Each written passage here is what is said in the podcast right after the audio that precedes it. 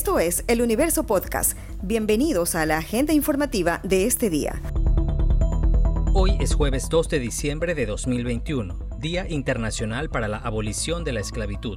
Lo saluda Juan Pablo Pérez. Grupos de profesionales del área administrativa y de salud acudieron a recibir la tercera vacuna, el refuerzo anti-COVID que desde el miércoles se habilitó a todas las personas de 18 años en adelante que hayan cumplido seis meses de haber recibido la segunda dosis. Esta decisión del Ministerio de Salud se da para reforzar la inmunización, reducir la mortalidad, la enfermedad grave y con base en evidencia científica se aplica una dosis de AstraZeneca como refuerzo, más aún con la alerta por la variante Omicron. Los centros de salud del ministerio están habilitados para aplicar las dosis.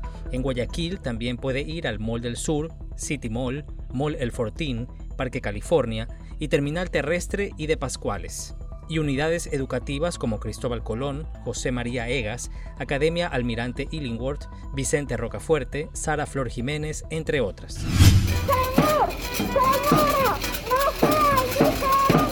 Unas 20 personas se concentraron en las afueras del Hospital Carlos Andrade Marín del Instituto Ecuatoriano de Seguridad Social IES en el centro norte de Quito para exigir agilidad en la compra de medicamentos de alto costo y atención oportuna eran pacientes o familiares de quienes padecen hipertensión pulmonar, esclerosis múltiple, cáncer u otras enfermedades catastróficas.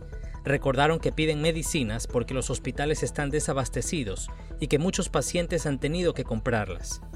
El coordinador de la Alianza Nacional para la Salud, Gustavo Dávila, cuestionó que en 100 días el gobierno haya vacunado a 9 millones de personas contra el coronavirus, pero que haya pacientes que no pueden tener una medicina de 100 o 200 dólares. La protesta también se dio en Guayaquil y Cuenca. En el hospital del IES, José Carrasco, la vocera de los pacientes con diversas patologías, Diana Bernal, habló sobre su lucha. Un, pequeño grupo em, de pacientes de esclerosis múltiple. Hemos peleado ya 5, 6, 7 años, pero porque tenemos una acción de protección le podemos decir que estamos con el Jesús en la boca, porque no hay año, no hay temporada de que digan, ¿sabe qué? Se demoró, no comenzó el proceso, hay una tramitología, ya no depende de... Todos se lavan las manos. Imagínese usted ahora las patologías que no tienen medicación. Como le digo, nosotros somos pocos, pero hay otras con esclerosis múltiple que tienen otros medicamentos que no tienen, nos dan medicamentos que no tienen eficacia, que no tienen calidad.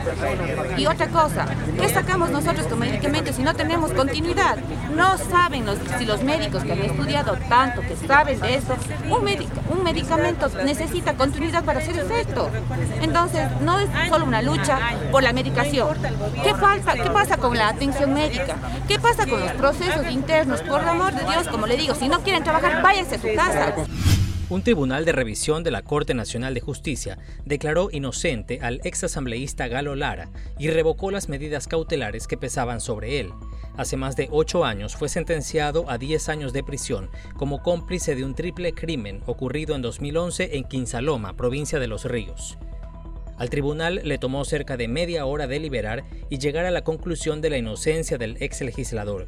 El pedido de Lara tuvo la oposición del representante de la Fiscalía y de la defensa de las víctimas en este caso. Al salir de la audiencia, Lara se dirigió a Rafael Correa, quien era presidente cuando se dio la sentencia en su contra. Un mensaje a Rafael Vicente Correa Delgado desde lo más profundo de mi convicción cristiana, te pido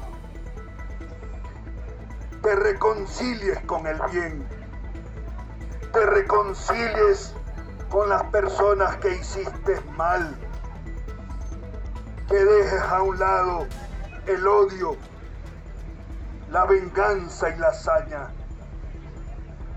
Por mi parte, Rafael, tienes mi perdón y tienes mi olvido.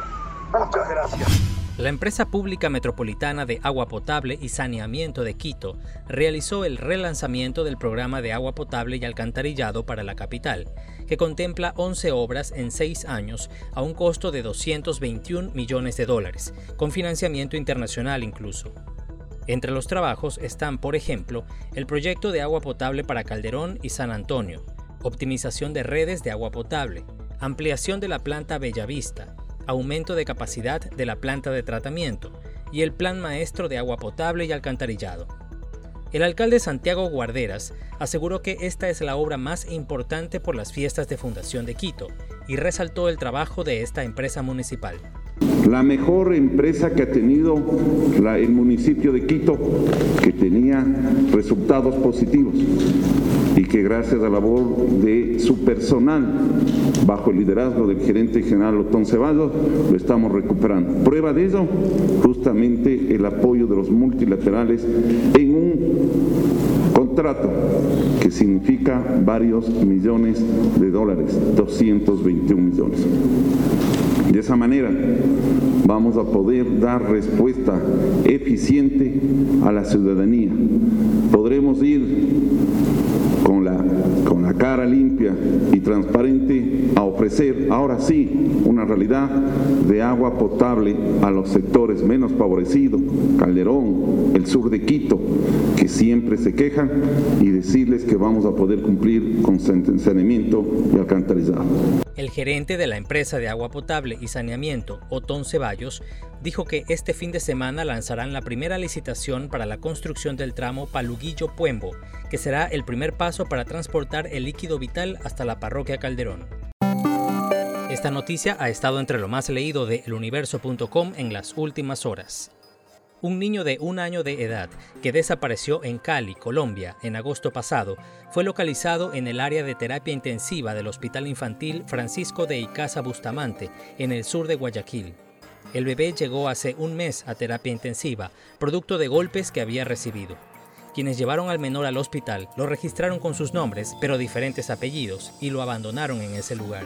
La Policía Nacional intenta localizarlos. Su madre, de nacionalidad venezolana, llegó desde Colombia hace un mes y puso la denuncia en la fiscalía. Contó que dejó a su bebé con una niñera, pero que desaparecieron. Luego recibió la llamada de un hombre que le dijo que el niño estaba en Guayaquil. Esto fue lo más destacado de la jornada. Hasta la próxima.